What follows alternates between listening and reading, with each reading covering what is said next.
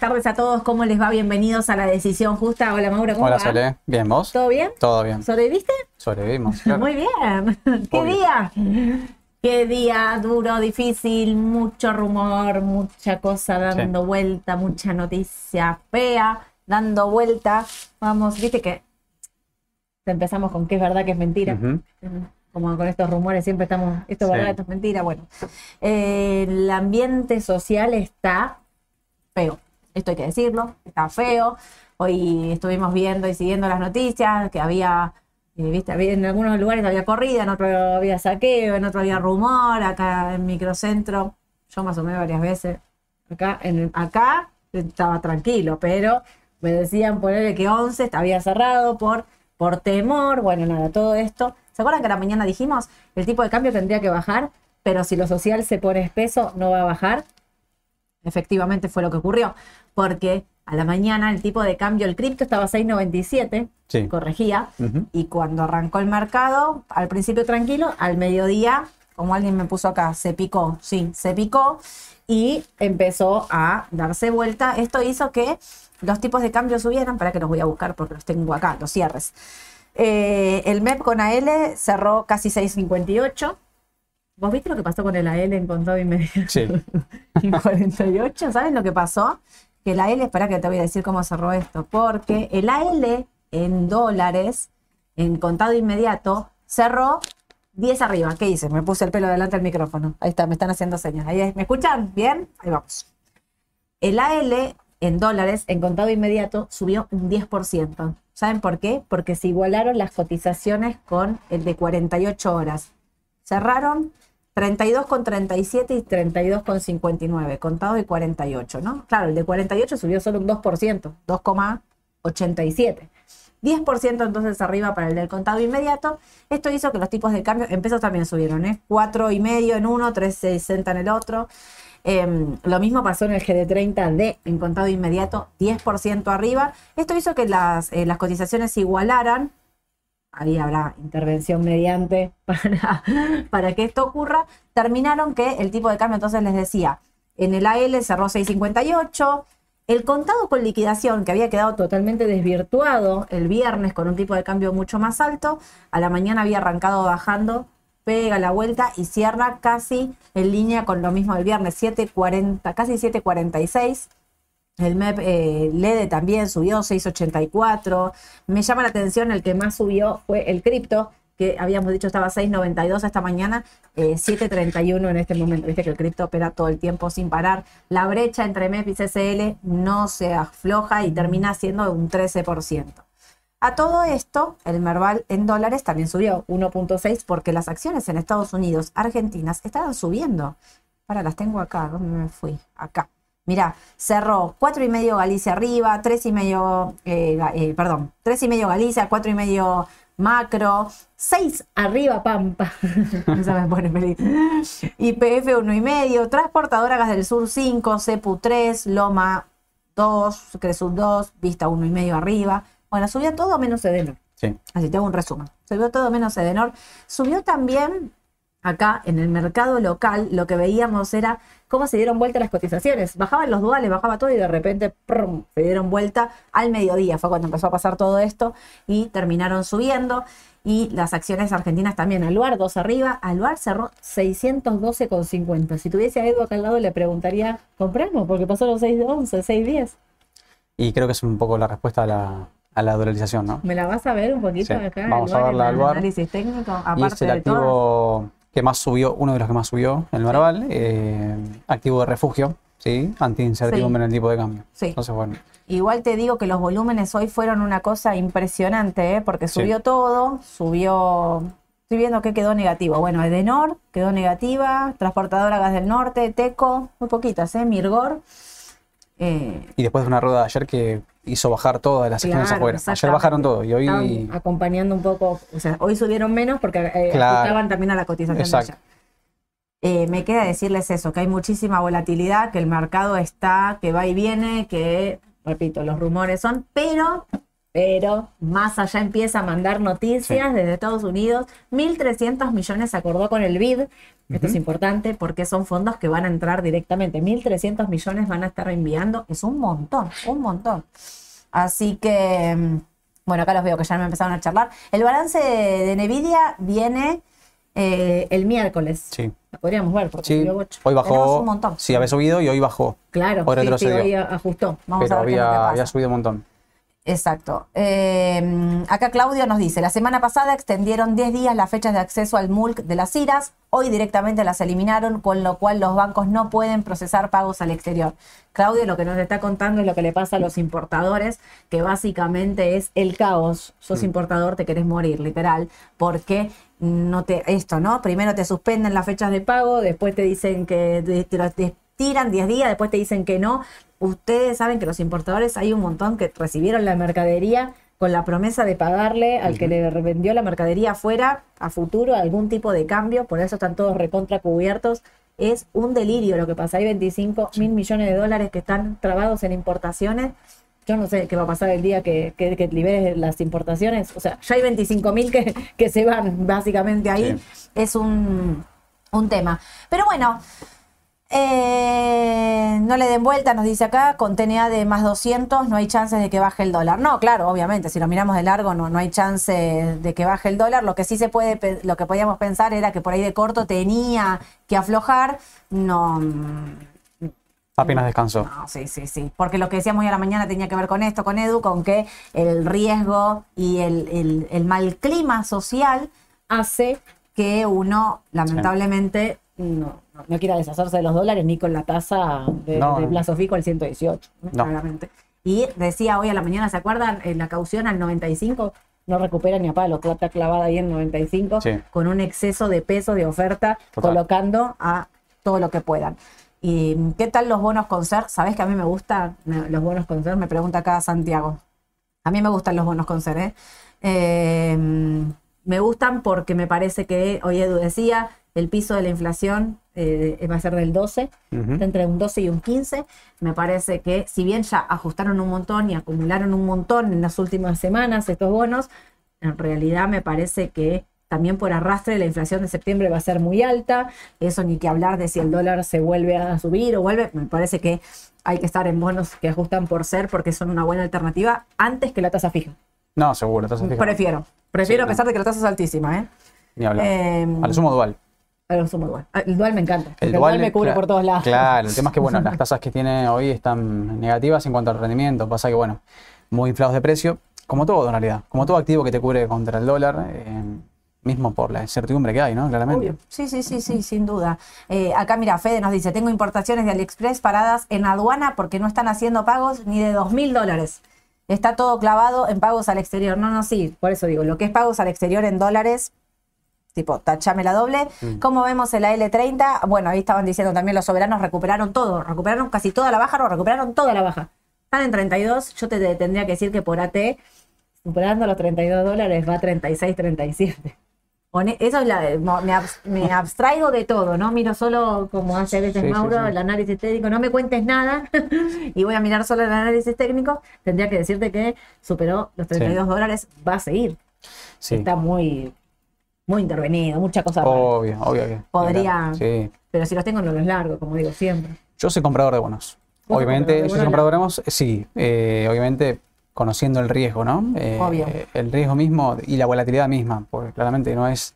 Salvo que hagas, obviamente, un, un, un trading de corto plazo, que también puede ser, porque la paridad de la semana pasada arrancaba en menos 3 y terminaba más 3 o más 5. Entonces, bueno, eh, son esos 8 puntos de spread que vos tenés en Sí, la sí, rueda. sí, obvio. Si lo querés hacer bien, bueno, eh, yo compraría y, y mantendría. Claro, sí, sí, totalmente.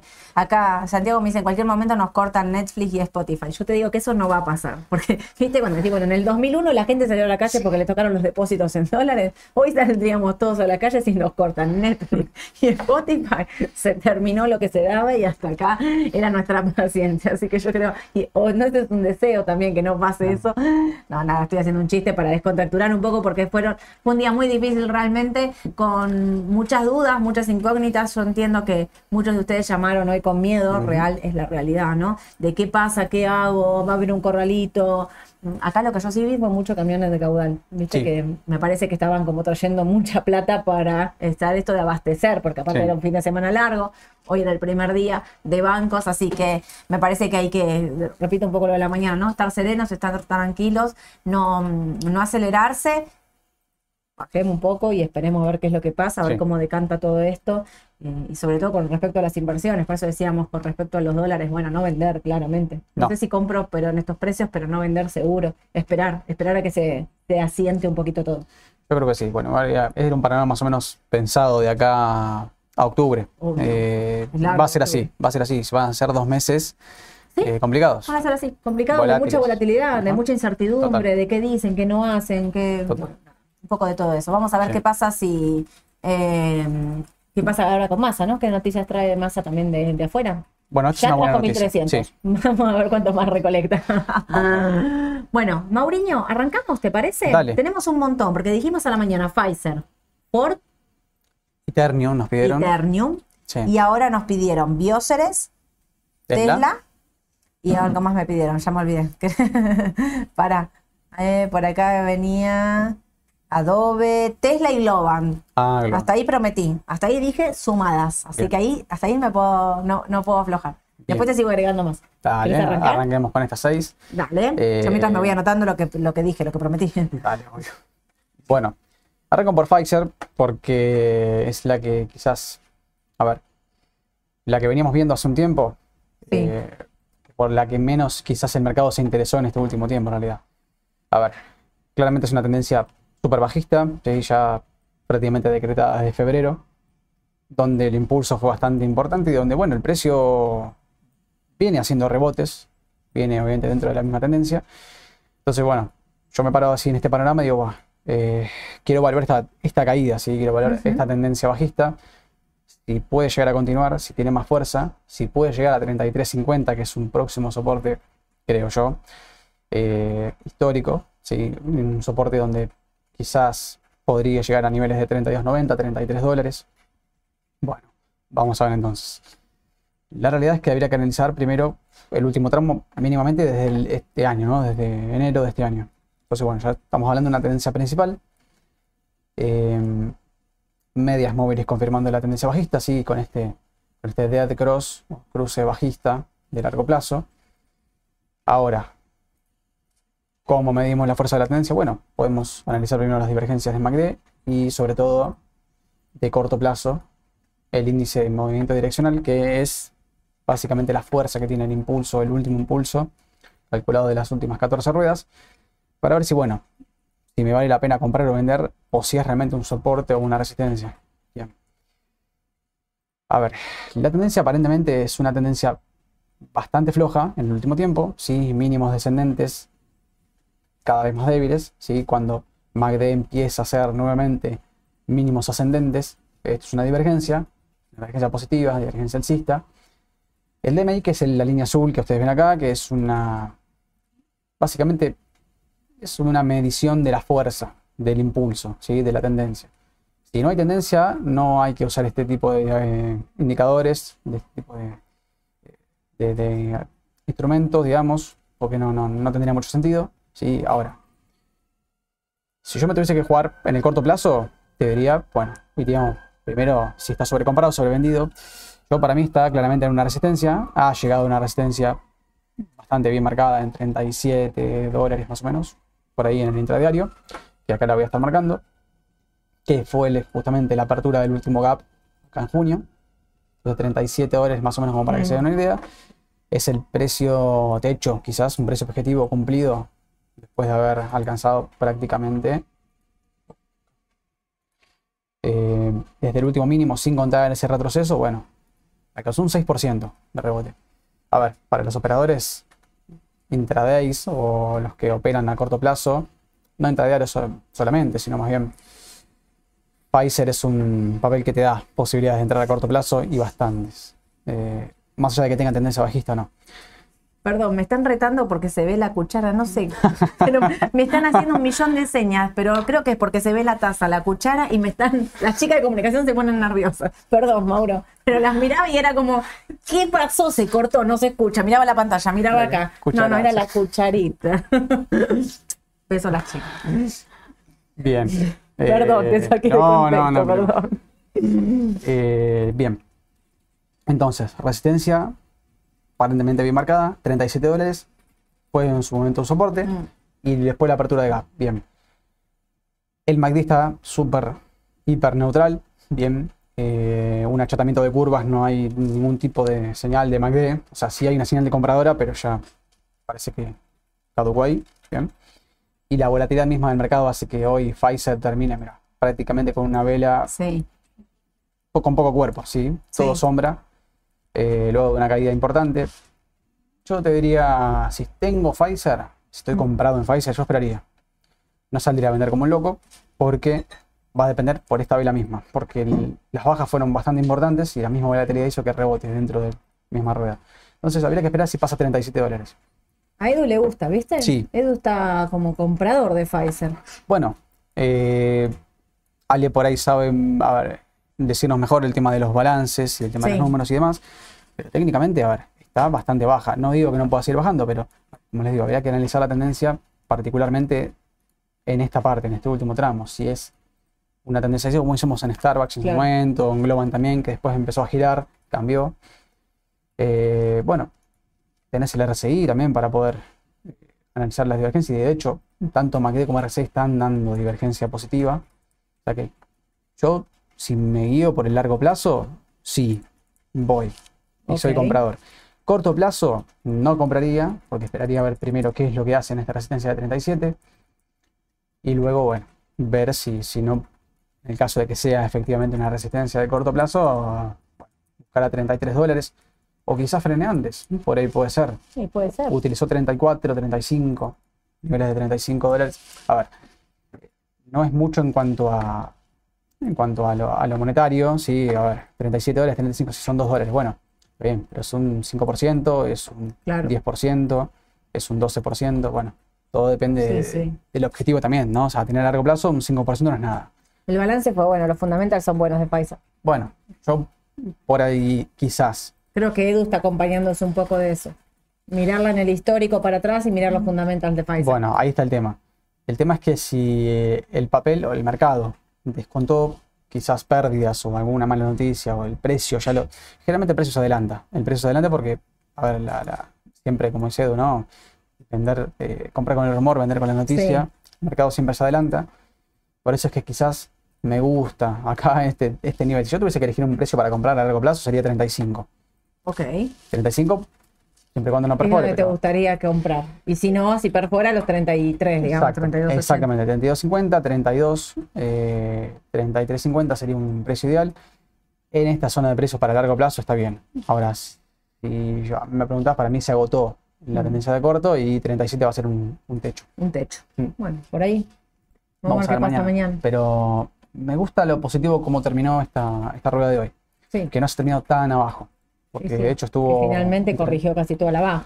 Por eso mismo. Habría que ver si, si no tiene suficiente volumen como para poder perforar esta resistencia y alcanzar después, bueno, 38 y, y demás, ¿no? Y 40 seguir. dólares. Por ahí va a cerrar ese gap en 38, 37. Y acá debería cerrarlo en 38 y medio casi. Claro. 38, 30. Claro, claro. Podría, Puede ser. podría. Es un papel bastante volátil. No compras hoy, esperas que pase los 37 para Yo comprar. esperaría. Perfecto, Si clarísimo. tengo liquidez, yo esperaría. Si no tengo apuro. Eh, Y si la tengo, no vendo. Si la tengo, no vendo porque Muy también bien. que esperar. Está bastante indefinida, sobre todo en esta zona. Perfecto. Bien. Pasamos. Eh, pasamos. Vamos con Ternium. Ah, bueno, esto lo estaba viendo en, el- en la previa. A ver. Vamos en el último tramo, que es lo que importa en realidad, que es el último este año, ¿no? Básicamente. Ah, perdón, Pablo, ahora antes Sí. de que pases de Pfizer, Sí. que Pablo está recordando acá la noticia que puso, sí, de, ¿viste que parece que, mm, que Biden quiere que los te vayan a vacunar una dosis de refuerzo contra el COVID Ah, sí. en. Estados Unidos? ¿No tendrá que ver con eso? Sí, gracias Pablo, la noticia que estás poniendo, o sea que se me había, la leí y se me había pasado ahora. Sí, yo también. ¿No tendrá que ver con eso? Puede ser. Puede ser, puede Igual ser. vas a mandar a vacunar a todos ahora de nuevo. Un refuerzo del COVID es raro. Y es raro, sí, no sé. Eh, Después de tanto tiempo. ¿Se ya- a vacunar? No sé. Y la sociedad Claro. fue bastante, en su momento, bastante reacia, ¿no? A las sí, sí, vacunas. sí, sí, ahí sí. Ahí fueron fuertes. Estados Unidos no se protestaron bastante, claro. No lo Bueno, sé. Habría que ver, pero puede ser. qué ¿eh? pasa. Pero sí, la noticia es esa, la que está diciendo Pablo.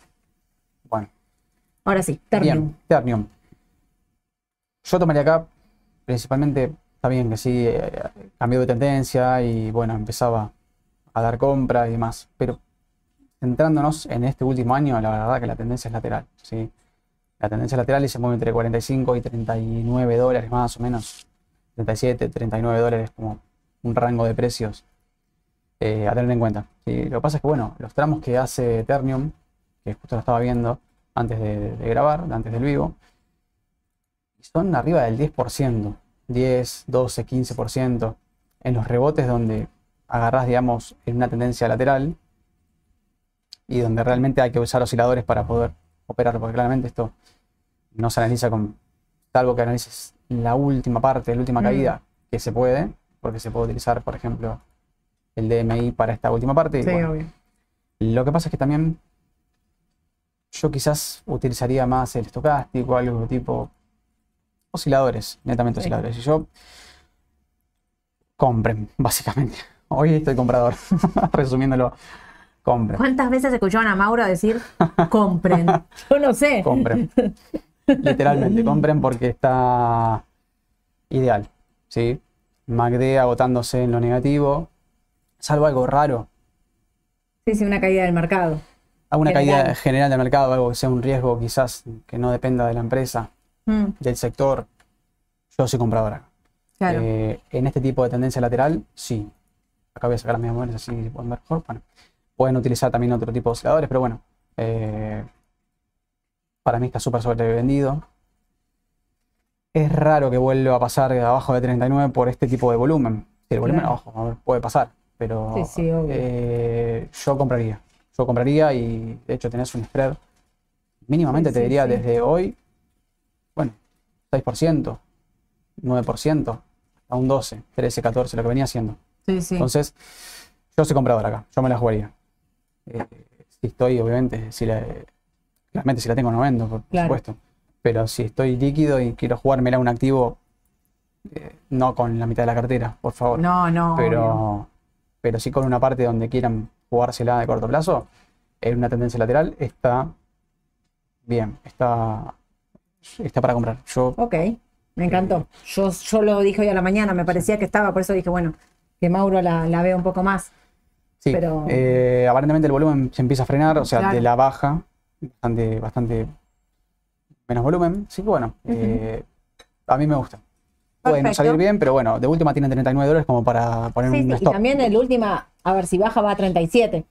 Claro, o sea, su exacto. próximo soporte es 37 y sería como una recontra oportunidad si llegara a bajar a 37, que no lo veo. No lo veo, No y lo aún veo. así sería un 7%. Eh, Eh, No, es una baja importante, pero yo no la veo bajando. No, debería pasar algo, calculo que raro, por, por cómo se comportó acá.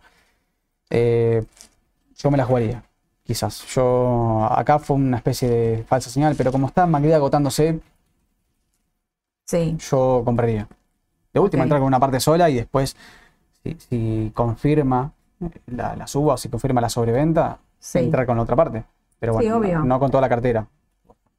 no, no, obvio. Eh, Eh, estaba mirando que, Sí. a ver, para los que están preguntando, Ternium acá, afuera es TX y acá es TXR. ah, sí, ¿sí? Acá cotiza como CDR, como TXR y afuera es TX. sí, TX. ¿sí? No confundan esta con Texar. Texar es la filial argentina, Claro. que es la ex Siderar. Esta es Ternium, la empresa directamente. ¿sí? exacto. Esta es la que estamos diciendo que acá cotiza bajo la figura del CDR TXR. Exacto. Bueno, ¿Sí? eh, apunten a este doble techo, ojalá a 45 dólares. En realidad, doble techo. Es una tendencia lateral. Yo tomo esto como tendencia lateral y, Mm, y chau, se mueve en tramos. Es lo mejor para operar de corto plazo. ideal. ok. Y vamos con Ford. Para eh, comprar sí, Texar en pesos es lo mismo, no. no, No es lo mismo. Son dos compañías distintas. eh, así que acá Texar es la que nosotros, ¿te acuerdan que veníamos diciendo, bueno, está exportando, después nos dijeron que no, eh, pero es Argentina y esta es Ternium, la empresa global, Claro. ¿sí? Así que esta no, esta es TX, que acá cotiza bajo la figura TXR, bajo la figura del CDR y que tiene implícito el contado con liquidación. Así que esa es la que tienen que operar. Exacto. Y bueno, ¿Cuál vamos? Ford. Ford. Ford, Ford. eh, otro papel que terminó con, a ver, desde, bueno, una caída fuertísima, ¿no? Esto viéndolo en el gráfico, ahora, ahora lo agrando porque se ven todos los soportes marcados y demás. Eh, enero del 22, prácticamente con la bolsa de valores cuando empezó a bajar Estados Unidos todo el año pasado, siguió con su tendencia, pero finalizó en julio. En cambio, Estados Unidos, o sea, el mercado en general, los índices continuaron la tendencia bajista y recién este año empezaron a cambiar y volver a torcer la tendencia para poder ser una tendencia alcista. Eh, ahora, yo por ejemplo, si yo veo esto y, quisiera analizar una tendencia, diría prácticamente es lateral. Lateral y se mueve por tramos. Y eso, fíjate cómo se mueve Ford, que es muy prolija en el sentido de que rebota siempre, utiliza rebotes en 11 dólares. 11 dólares es un soporte testeado. 1, 2, 3, 4, 5, 6, 7, 8.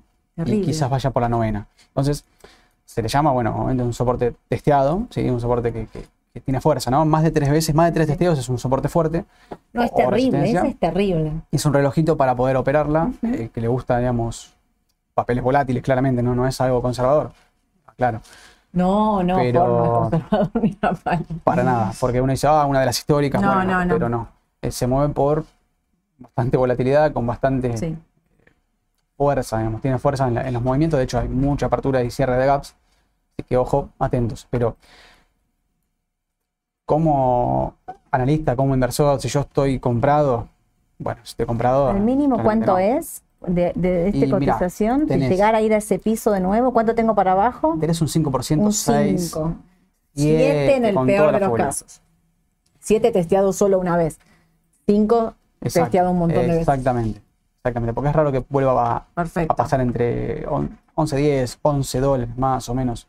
Es como un- una referencia, ¿no? Eh, yo acá también soy comprador. ¿Me la jugaría? Sí, hoy bajó, hoy bajó, es verdad, cero, pero 0,80. Claro. Eh, si quiero comprar en un precio ideal, bueno, sería claramente 11, 20, 11 dólares.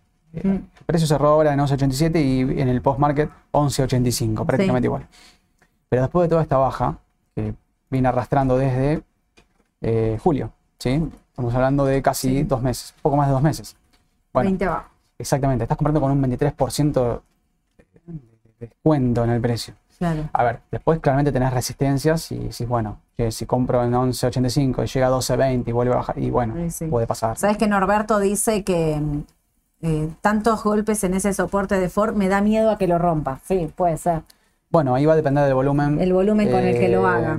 A mí me da más claro. a que puede usarlo como soporte, que es un también. soporte clave. Para mí también. Que si lo perfora a, los botes, literal, habría que salir huyendo Claro, favoridos exactamente, si corta no. eso, ¿no? Exacto. Pero por eso estamos diciendo es un papel de riesgo volátil en el corto plazo que tiene. eh, Ford vino muy bien su balance, si mal no Vino recuerdo. bien. Vino bien su Vino bien. balance, no sé. Vino bien. Sin embargo, el precio, Porque bajó el precio bajando. de las camionetas, Claro. está compa- compitiendo ahí con, con- con- Quiere competir con Sí, Tesla, no con le Tesla. llegan, obviamente son dos, dos- dos cosas, dos mundos distintos. ¿no? Pero digo, había también bajado el, el precio de su camioneta más Sí, vendida para, para intentar vender más, ¿no? eso afectó. Eso afectó. Afectó, sí. Eh, es que fue por eso, digamos, que, que tuvo este último impulso hacia la baja.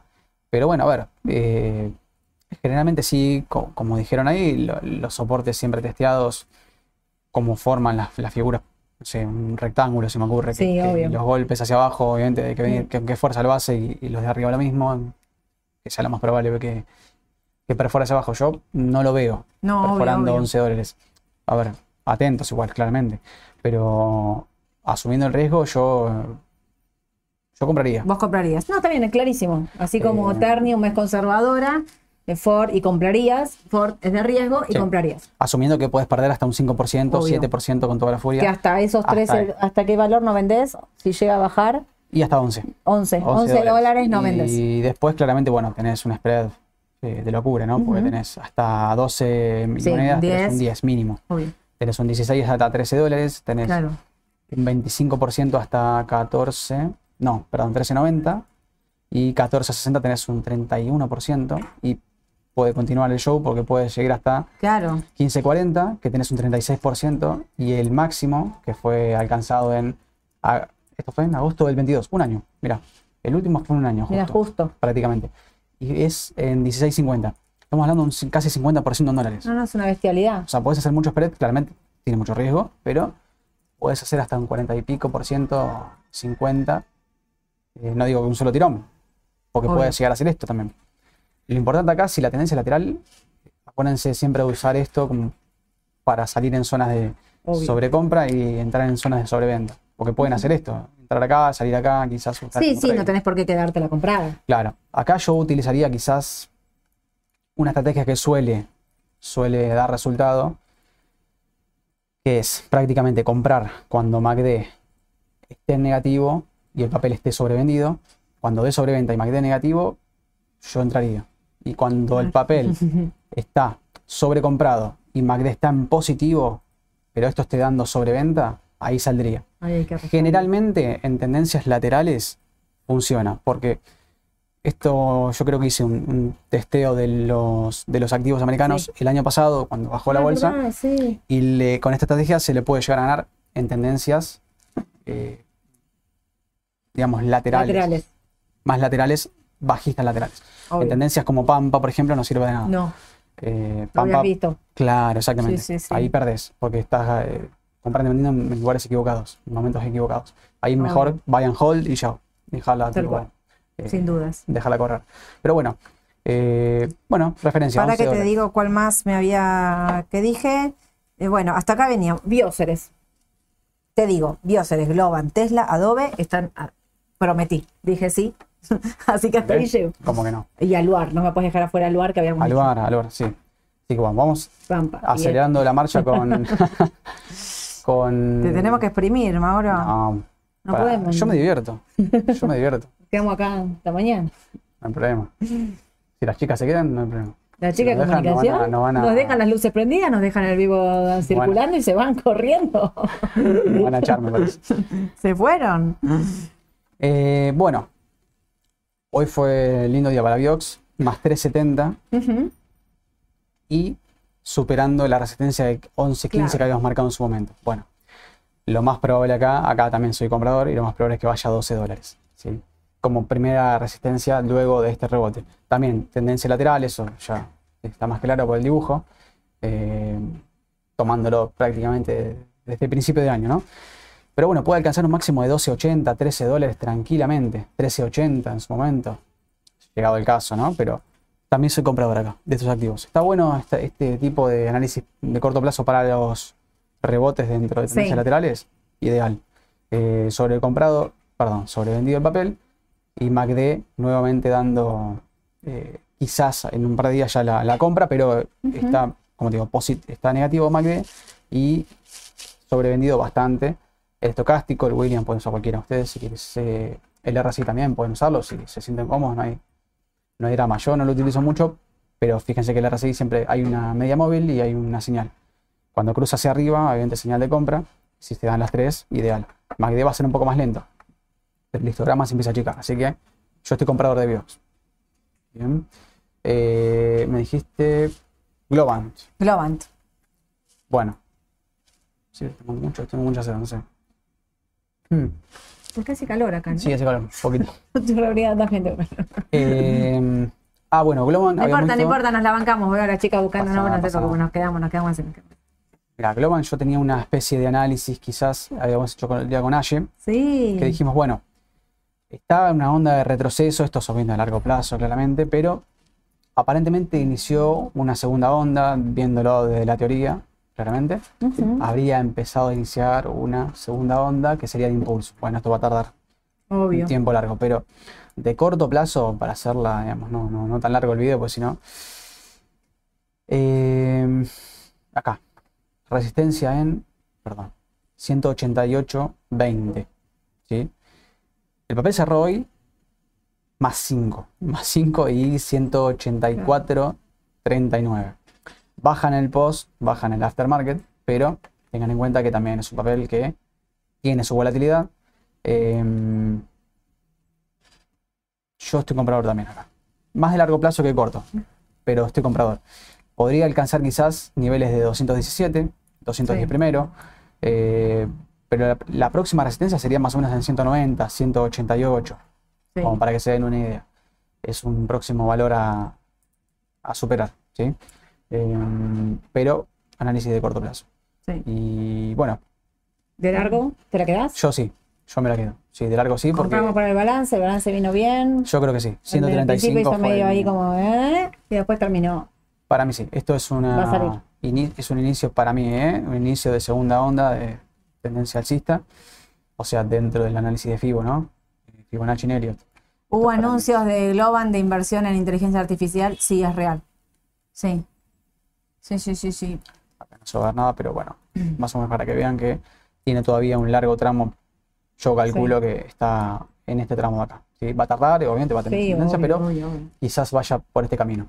Así que yo estoy comprador. Ok. Eh, Eh, Me dijiste- Acá nos están, mira, Matías, hago una aclaración. Sí. Matías nos pone que vio se le frenó en el mm, 0.786 del último impulso alcista hacia el techo del canal bajista de largo. Así que bueno, eso ya lo habíamos pasado. Pero, mm, eh, ¿qué otra cosa? Bueno, la de Globan que me dijeron. Ah, ahora, ahora contesto la de los bonos que me pregunta Marc. Ahora voy, Marc, con esa de los bonos. ¿Qué te digo que más te quedaba? Espera, que me las anoté porque si no me olvido. Esperá. Van Eh, Diox, eh, Tesla, Tesla, Tesla. Tesla y Adobe. Bien, Y después pasamos a algo de Argentina si querés. dale. Acá salió. Mira, salió el.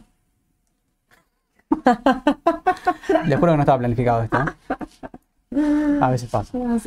Hace esas cosas. Sí, se enojó cuando. Bueno, pero no, No importa. no le gusta mucho que analicemos técnicamente Tesla, pero lo voy a hacer igual, prometo. Sí. Bueno, eh, Tesla había descontado todo lo malo, ¿te acordás que había. En realidad se había inflado muchísimo porque bueno, es un papel que había vendido mucho futuro, ¿no? Expectativa futura. Sí. Bueno, Siempre. siempre así. Siempre. ultra volátil, claramente. Por eso el análisis acá es quizás muy puntilloso en el corto plazo. Yo lo que haría, más allá de que yo acá marqué una línea posible de tendencia, y quizás la, utilizando medias móviles por ahí, te esté dando una compra, una especie de, de cruce alcista, que yo coincido, o puede ser, yo iría como Tesla usándolo más al corto plazo, ¿no? Sí. Salvo que tengas una hermosa paciencia y no te importe el corto plazo y la volatilidad No te interesa y te quieres te ser el papel de, tu vida que querés ver dentro de. Si te 10 sentís años, cómodo, ponele, si- claro. siempre que te sientas Que cómodo con el papel en tu cartera, no hay problema. Ahora, eh, viéndolo de corto plazo, bueno, aparentemente es un soporte bastante importante, ¿no? Dinámico, pero también fue en su momento histórico, ¿no? Fue un soporte, luego Sí. fue una resistencia, testeado algunas veces, no tan fuerte, pero 2.15, aparentemente, ¿no? 2.15 ya viene de hace tiempo. Eh, 2021, 2022, mayo, Sí. bla, bla, bla. Eh, podemos trazar acá el canal de. A mí me gusta el canal de regresión lineal de las últimas. Bueno, acá está en escala logarítmica como para que vean, pero fíjense que acá es una especie de soporte dinámico. Vamos a ver más corto, mucho más corto plazo. Voy a sacar acá las medias móviles ya lo van a ver bien. ¿no? Y pueden ver el estocástico. El estocástico está recontra súper sobrevendido. Dio sobreventa dio compra justamente en, este, en esta zona de, de precios, 2.14, 2.15. Y hoy, bueno, eh, no fue una suba esperada, No. porque había tenido ayer una suba importante. Está bien, subió más 7%, ¿no? Tesla tiene esos movimientos, pero claro, yo me esperaba quizás que acompañara un poco más hoy. No lo hizo y frenó en 2.40. Zona de 2.40, que fue una especie de soporte, de hecho fue un soporte en junio. Mm. Eh, aún así, yo estoy comprador. Fíjate, para los que me preguntaban, antes creo que Norberto me preguntó por Tesla, que había pasado, que acá subía el 8. Sí. Tesla acomodaba el tipo de cambio que Claro. había quedado desarbitrado, por un lado, que había quedado mal. Y por otro lado acompañaba la suba de ayer, que acá no se operó. Entonces acomoda los dos, subió como el 8 y pico. eh, acá en el CDR, no me acuerdo exacto. 8%, 8% que terminó se arriba. Eh, se tenían que acomodar a las dos cosas, ¿no? Al contado con liquidación eh, y a la suba del día de ayer. Claro, porque ayer, bueno, fue feriado acá, pero Obvio, afuera tuvimos cotizó. bolsa afuera. Y, y justamente ayer subió más 7, ¿sí? tuvo un 7% de suba. Sí. eh, así que era lógica también la, la, la suba en el precio del cegar por, por el mismo acomodo del, y que no se desarbitre. Así que bueno, estoy comprador de Tesla, de corto plazo puede alcanzar. Pues re dulce, estás comprador Sí, de todo sí, hasta ahora. Me parece ¿eh? que se complotaron ahí, tiraron todos los papeles para comprar porque no estaban seguros y empezaron a tirarme como para que. ¿no? Para que Querían todas pinche. cosas para comprar, así que te dieron todas indicaciones muy puntuales. Muy Todos bien. papeles para comprar. Estaban todos afilados. muy Todos bien. afilados, me Hicieron la encanta. tarea, genial. Ah, La, la compro ahora y hasta dónde, hasta dónde la llevo, si estoy Bueno. invertido de corto plazo. Bueno, de corto plazo, 2.55 puede llegar a ser una especie de resistencia. Sí. Quizás la resistencia más fuerte me parece a mí que es en 2.70, zona de 2.70, 2.72. Y después, bueno, puede llegar a alcanzar el dinámico tranquilamente, obvio. Y el último fue 300 dólares más o menos. 300 dólares eh, el último histórico, 2.97, 300 en el intradiario. Bueno, esto fue en julio. Así que podría llegar a alcanzar, si la tendencia continúa, esto tiene todavía, en realidad debería llegar mínimamente a 3.36. Claro. 335 aprox. eh, siguiendo el canal, ¿no? Esto está en escala logarítmica, ¿eh? ojo, así que eh, este tipo de papeles quizás conviene verlos de esta manera. Pero bueno, no importa, como para que tengan una referencia. Eh, obviamente después los 400 dólares son los históricos, tipo, bueno, es el nivel que había alcanzado su máximo en noviembre, ¿no? Del 21. Pero bueno, estoy comprador, está, estoy en un rebote, sí, esto es un rebote, literal. Habría que ver después de la fuerza que tuvo ayer. Hoy afloja un Sí, poco. sí. Yo creo que mañana continúa. Ok, perfecto. Mira, acá están todos. Norberto dice que está como vos, solo que no tiene tanta liquidez para comprar todo. Quiere comprar todo, ¿eh? O sea, Norberto está con- queriendo comprar todos los papeles. Santino dice, viste, Santino está afiladísimo. ¿Viste los papeles que digo para analizar sol? Le dice, que tiro para analizar sol. Muy Está bien, afiladísimo, muy bien, Santino. genial. Muy bien, afilado, bien. Eh, pará, Adobe, ¿me, queda? sí, Adobe. AD, B, la- ¿te lo acordás? AD, eh, Sí. AD, B larga E. Adobe. espera, ¿Te salió? AD. B larga E. Yo te entiendo, a veces me pasa lo mismo, me olvido la sigla. Entre tanto ticker, tanto papel. Sí. Bueno, eh, ok. terrible Ok, donde está, ¿eh? bien. Pero hace mucho que no la miro, hace Sí. mucho que no la veo y. Bien. Bueno. Claramente yo tomo desde acá, desde septiembre. Obviamente no, está bueno analizar todo el gráfico histórico, pero no tiene mucho sentido para el corto plazo. Así que yo, aparentemente se mueve por tramos Mm, y es bastante sí, gaps. Es Cerró mucho gap. gap, sí. Bueno, a ver, Pero está ahí, para mí está en zona de definición. Ahí, testea, testea, testea. Sí. Tres veces, dos veces. ¿Cuánto el testeó? papel se mueve raro igual. Sí. Bueno, se apoyó la media de 50, es bueno. sí. Había tenido una Te especie de dejaron doble en silencio, ¿te diste cuenta? Te quedaste ahí Sí, como, a veces me agarra medio como en pensando, sí. y a ver esto, espera que lo voy a analizar un poco más. Ah, sí, sí, hasta, bueno, Mm, Está muy bien, igual. este- está, está, en vivo. está- está en vivo, escuchando. claro, Muy bien. exacto. Eh, justamente es, es un poco la idea. A ver, la tendencia inició en, en septiembre del 22, aparentemente es bastante desprolijo, ¿eh? claramente se mueve por tramos. ¿Vieron esos papeles que se mueven, que suben un poco, después lateralizan, vuelven a, a retroceder, utilizan el soporte, vuelven a lanzarse? Y ahora aparentemente, bueno, tiene una serie de resistencias importantes acá en la zona de 530, quizás 520. Bueno, eh, los sabios del chartismo acá me dirían, bueno, puede ser hacer un hombro cabeza hombre, retroceder y usar la línea del cuello Mm. de 510, si somos muy generosos. Quizás, porque a veces viste que marcan la Sí. línea del cuello como medio torcido. Entonces, puede llegar a ser. Eh, o sea, de corto plazo, quizás, estamos hablando ¿no? de tendencia a corto plazo, podría llegar a ser un agotamiento. Ok, Sí. el MACD hace rato que está en zona positiva. Es una figura bastante rara. La verdad Yo hasta que yo no pase ahí los manipularía. 537 no me subiría. No. ¿Sabes que acá no estoy comprador? No. No me gusta este No, tipo y de aparte figura es de esta línea es vertical, o sea, esto no me, no me termina de convencer. No. Está bien, todas las subas son así de este papel, pero no me termina de convencer. No, aparte, como te digo, tiene bastante Sí, es volátil, es jugado, pero no, no me termina. sí, volatilidad y tiene resistencia aparte en esta zona de precios. Sí. Eh, 540, Sí, 530. sí, por eso yo no. mm, Es la que menos me convence, de la Sí. que no me, Y entiendo que si te la quedas es por expectativa y demás, pero no me convence para entrar. No, no compraría. No, aparte MACD viene muy alto, viene retrocediendo. Mm, Eh, tendencia alcista en MACD viene haciendo máximos descendentes. Sí. Seguramente RSI quizás haga lo mismo, que es lo que voy a chequear. Y también lo mismo. Mira, Hay una divergencia bajista. No tan marcada como MACD, pero la tiene. Entonces, claramente, esto es una tendencia bastante débil de corto plazo. Eh, un frío acá. ¿eh? DMI cortando. Uf, sí, no, fíjate. Eh, sí, sí. Acá. Ahí. DMI por debajo de los 40. Nivel de 40, o sea que la tendencia aflojó de corto plazo justamente cuando se empezó a habilitar. No, acá. No, no va Adobe. ¿eh? So sorry, pero no, acá no, no hay chance de que. No, no me gusta. acá. De corto por- no. No, no, no, habría que esperar. Eh, Quizás el acá, como te digo. La espero a ver si con esa volatilidad la espero ahí en 474, ¿eh? De nuevo. Puede ser, sí. Uy, A ver si va. Puede llegar a ser un, un hombro cabeza hombro de corto plazo, tranquilamente. Sí. La línea de cuello, como para que tengan en cuenta, estaría así es torcida, a veces no siempre es Obvio. eh, 500 dólares. Aprox. Mm. Redondeando, 500 dólares. Sí, sí. eh, yo lo veo perforando quizás en 4.75 o 4.74. Eh, Ujú. Luego volver a retomar. Sí, más o menos, 4.75. Eh, acá yo me abstendría por ahora. Dejamos pasar. Bueno, Vamos con Alvar. vamos con Alvar. Bueno, Hay muchos ahí. Justo alguien está preguntando. Alberto, ¿Alvar está para comprar?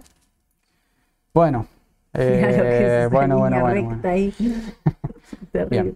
Acá, claramente, si analizamos por tendencia, esto es un reloj. Su movimiento, claramente, es Argentina. ¿eh? La tasa Argentina en pesos, ¿eh?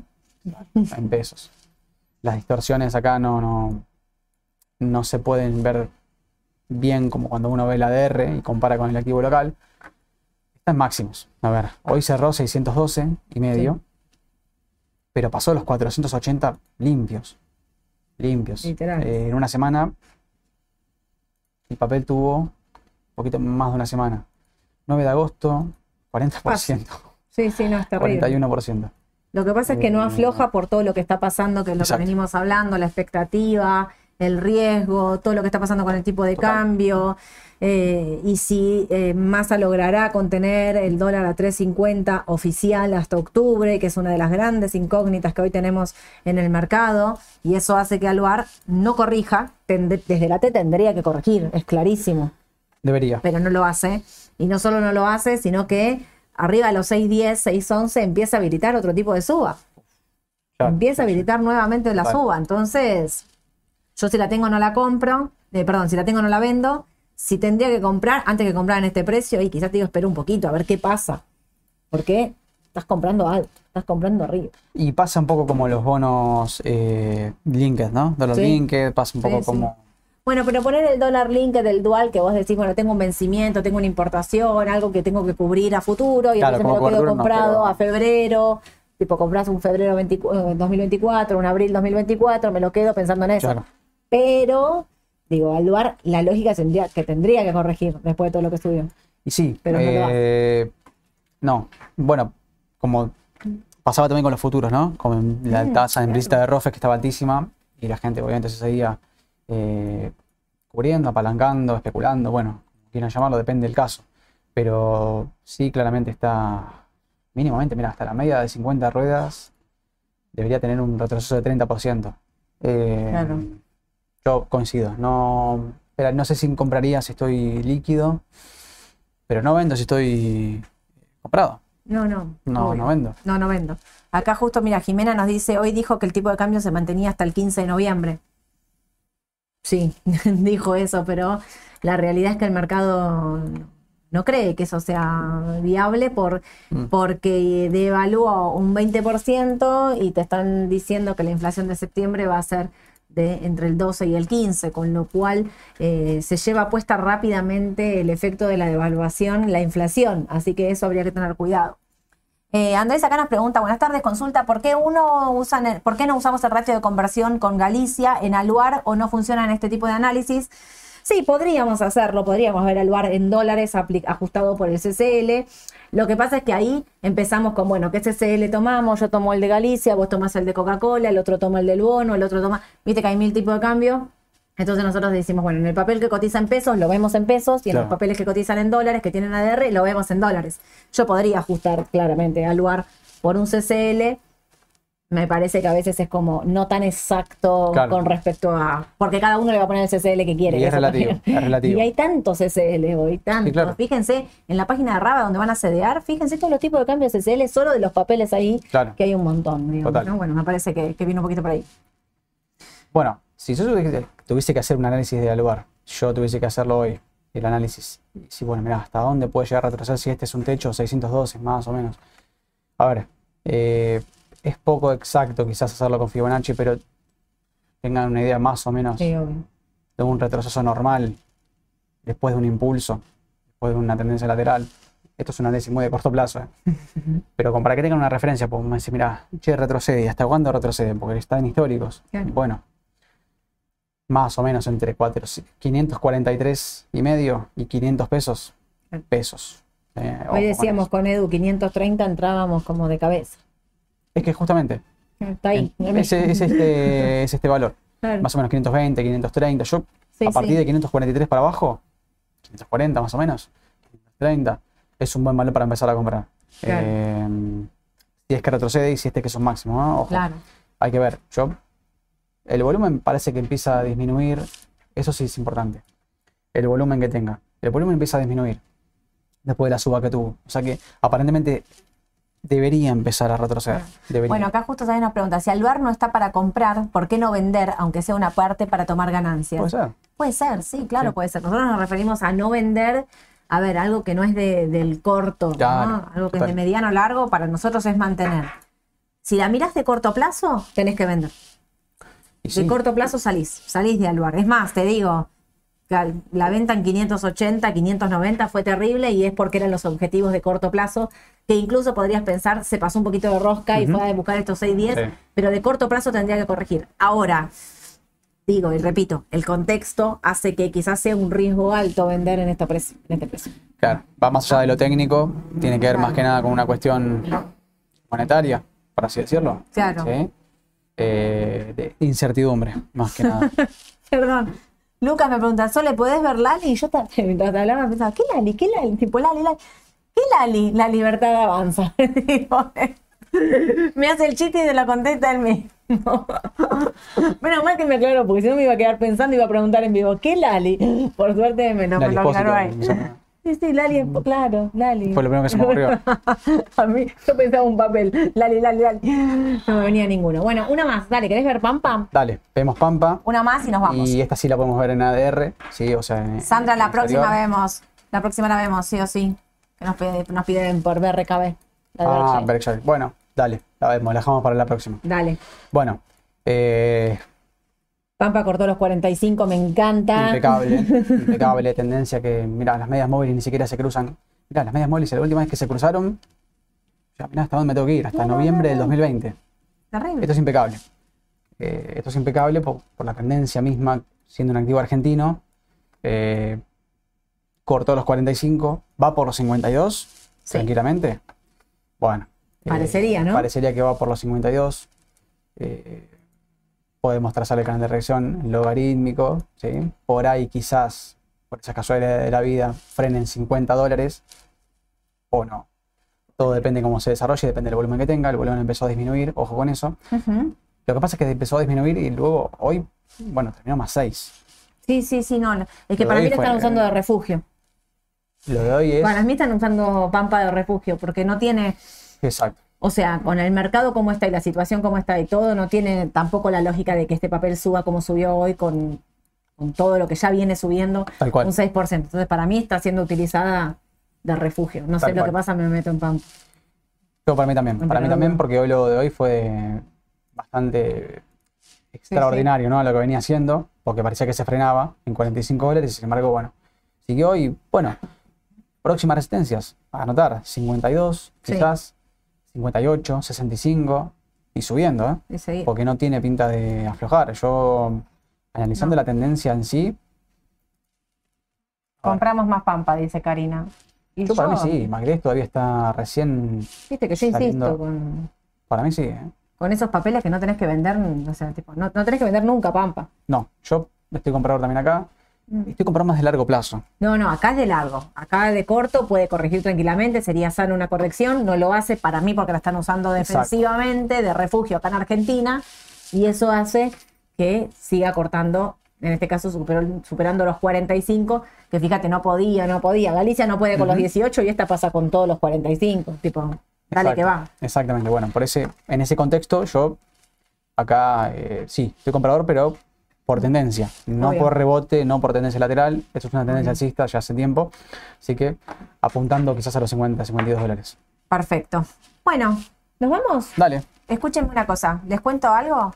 Eh, Massa consiguió esos 1.300 millones de dólares que me parece que van a venir bien para el mercado. Vamos a ver qué pasa mañana con el tipo de cambio y demás. Mañana les mando las noticias a la mañana porque Aye, ahí antes le escribían a Aye, Aye se fue de vacaciones, dijo chau chicos, nos dijo, nos dejó un Nos besito y se fue corriendo. Así que eh, mañana les mando yo las noticias de la mañana para contarles eh, todo lo más importante del mercado local e internacional que tienen que saber. El jueves no voy a estar haciendo la mañana del mercado porque está el Congreso de las Américas, donde van a estar hablando todos los candidatos y vamos a estar ahí escuchando un poquito qué es lo que dicen. Así yo después, ustedes saben, yo escucho, vengo y les cuento. Habla Milei, habla Patricia Burrich, habla Rossi, habla Cafiero. Está, mm, ¿saben quién está? Está Galucho, está el de Vista. Yo Ah. le voy a pedir una foto, le decía, escúchame, yo recomiendo Vista desde Claro. los 6 dólares. Sí, sí, sí. Así que bueno, nada, van a estar todos ellos, así que la mañana del mercado la van a estar haciendo Edu y Ale, así que estén ahí para bancarlos fuerte. Yo los veo a la tarde el jueves con Ale para hacer la decisión justa y todos los fundamentales de lo que haya preparado. Y nada, algo más me quedaba por decir. No, no. Vos haces mañana el cierre de Canal ¿no estás reemplazando a Aye en Canal E? Mañana. Mañana en va a Canal ser. 17.30, no se pierdan a Mauro que les hace el cierre del mercado. Ahora sí, que tengan una excelente tarde, les mando un saludo. Chau, chau.